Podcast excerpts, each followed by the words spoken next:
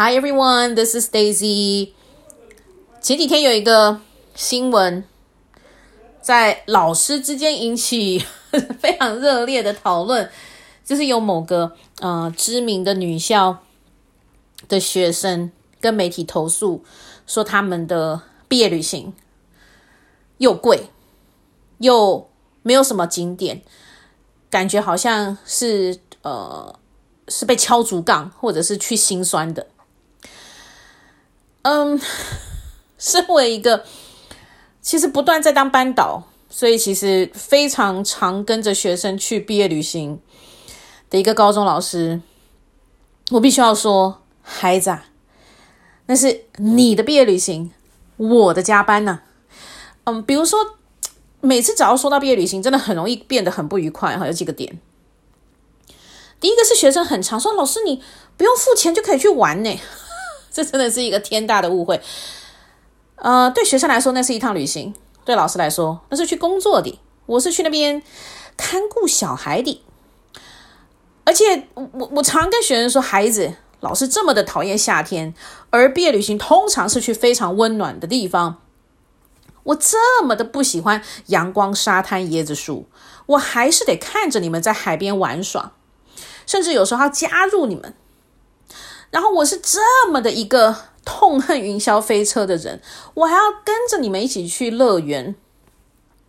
相信我，对我来说，那绝对不是旅行。没有任何一个景点是我自己出门玩耍的时候会想要安排的，更不要说那个季节。当然，你说这几年随着台湾的嗯住宿费用，嗯大家应该知道，台湾的旅馆、民宿非常非常的贵，所以那个绝对是占啊、呃、旅行费用的一个很大的比例。那旅呃游览车的费用也是非常惊人的。那林林总总加起来之后，嗯，毕业旅行的费用真的很难低廉。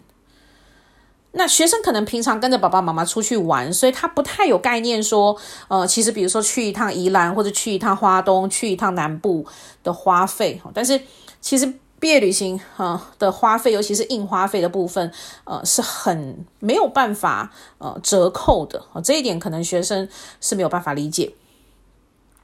再来是景点的部分，嗯，学生常常抱怨景点各种无聊，各种不是他们喜欢的。但台湾不就这么丁点大吗？甚至他们从小到大可能已经把台湾玩透透了。老实说，我觉得除非台湾现在突然出现一个新的呃县市，或者嗯学生呃有办法争取到去离岛玩，或者是去花东玩，或者是把天数增加啊，那不呃那也就表示费用也会暴增。不然其实就这么几个点呢，所以我就跟学生说，我觉得要想成去哪里不重要。而是跟谁一起去？当然，这些全部都是你平常啊、日复一日上学就可以看到的人，可是你们却可以共度美好的夜晚，看看彼此睡着以后的模样，甚至有人会磨牙，有人会梦游啊，有人会呃自己睡一睡就会自己转圈，好，公转自转，然后跟这些人啊、一起朝夕相处，然后去创造更多的美好回忆，一些在学校可能没有办法呃做的事情，不是也挺令人期待的吗？但这样子是以学生的角度来看啊、毕业旅行，因为它真的就是以学生的角度来看是一趟旅行。但我在一开始的时候有说，对老师来说是去工作，甚至到了晚上，呃，傍晚过后其实是加班，但是我们是没有加班费的哈。嗯，带过毕旅的老师应该知道，anything could happen。即便是健健康康的出去，都有可能出状况。比如说，毕校其实就曾经有学生在啊、旅馆过夜的时候，被浴室里头的玻璃拉门割伤，然后结果大失血，还很很紧急的被送去邻近的诊所包扎急救。那我自己也曾经遇到过学生。呃，的爸爸突然在毕旅期间过世，所以我们连夜、呃，我陪着女孩回到他们家，然后我再自己连夜回到呃毕旅他们住的旅馆，然后继续剩下的行程。甚至有更不愉快的，比如说有的学校老师他们在带毕旅的时候，有学生啊受了重伤，或者是甚至遇到生命危险。如果真的发生事情的时候，爸爸妈妈一定会觉得是学校跟老师的责任，但我们终究没有办法二十四小时的看顾着学生，那个压力是非常大的。没有出事叫做很幸运，如果真的出了任何的意外，我觉得老师的阴影可能也是一辈子的。嗯，我的真心话吗？嗯，如果学生真的想要出去玩，我觉得可以以小组为单位，或者以班为单位去办理所谓的班游或者是毕旅。如果是以全年级或者全校为单位去办，真的是大可不必啊！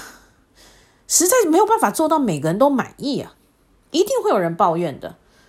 那行政方面已经累得人仰马翻，因为他们还要招标什么的。然后旅行社来可能已经没有什么赚钱，只是为了做一个口碑，应该也是有苦难言。那是不是我们就 放过彼此？